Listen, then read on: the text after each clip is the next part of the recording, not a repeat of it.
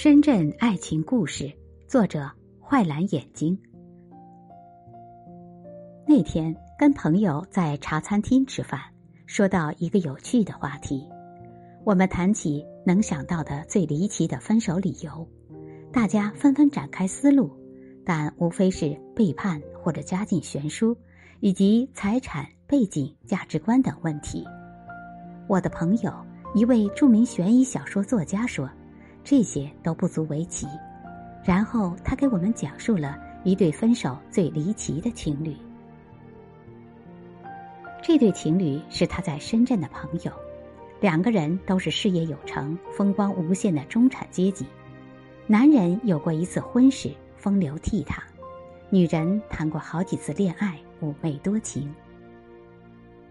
他们每人拥有一套自己的豪宅。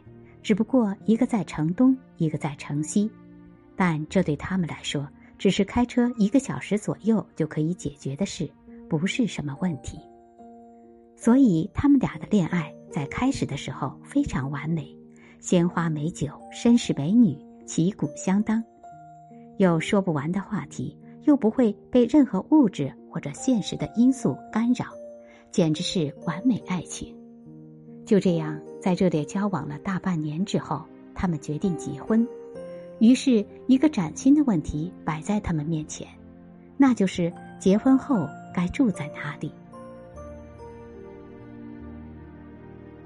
很多年轻人为之吐血的问题，对他们来说只是一个棘手的选择题，这简直是浮夸的拉仇恨。但是，现实的问题确实存在。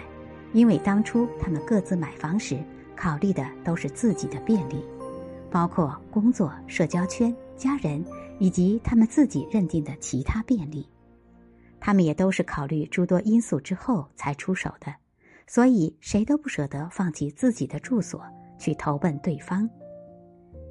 有朋友笑他们太蠢，既然有两套住房，何不一周住城西，一周住城东呢？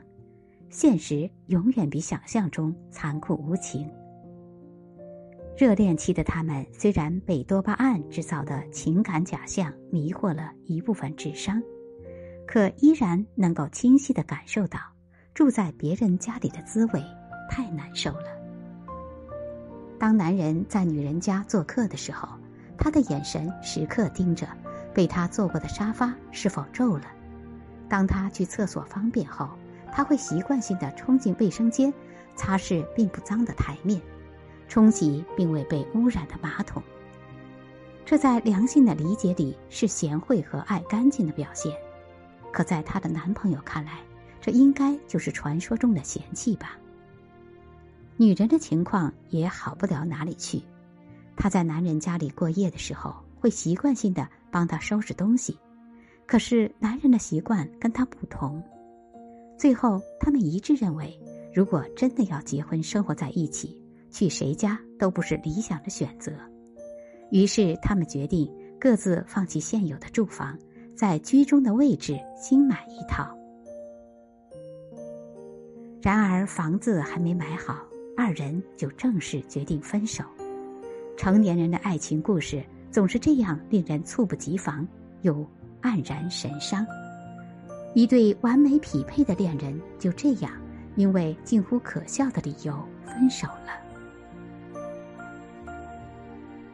在购房的过程中，他们争吵不断，谁都不肯让步，彼此都强势惯了，早已没有迁就忍让的性格。顺风顺水的人哪需要看别人的脸色？爱情也没有魔力改变这一切。女人轻蔑的想：“我又不图你什么。”男人傲慢的认为，老子没你也不是活不下去。于是，互相不需要的两个人，在经历了一场看似美好的爱情之后，陡然发现，在他们成熟的性格里，已经容不下别人，容不得分歧。难怪越来越多的熟女爱上小鲜肉，越来越多的大叔选择嫩萝莉。也许不仅仅是因为容颜好看。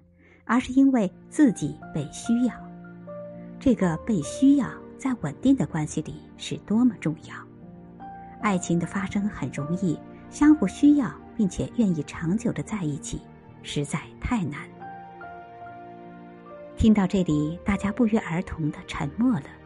年轻时候的爱情虽盲目任性，但是真的有激情和真意，还会对未来怀揣着梦想，愿意为某个人屈膝投降，也愿意为爱情受尽委屈。当人到中年，谁还愿为谁多付出一点儿？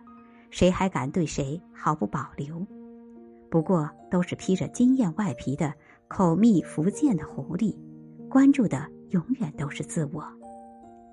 钱钟书说：“老房子着火不得了，但其实老房子能着火的概率非常小，即使着火了，也会很快熄灭。”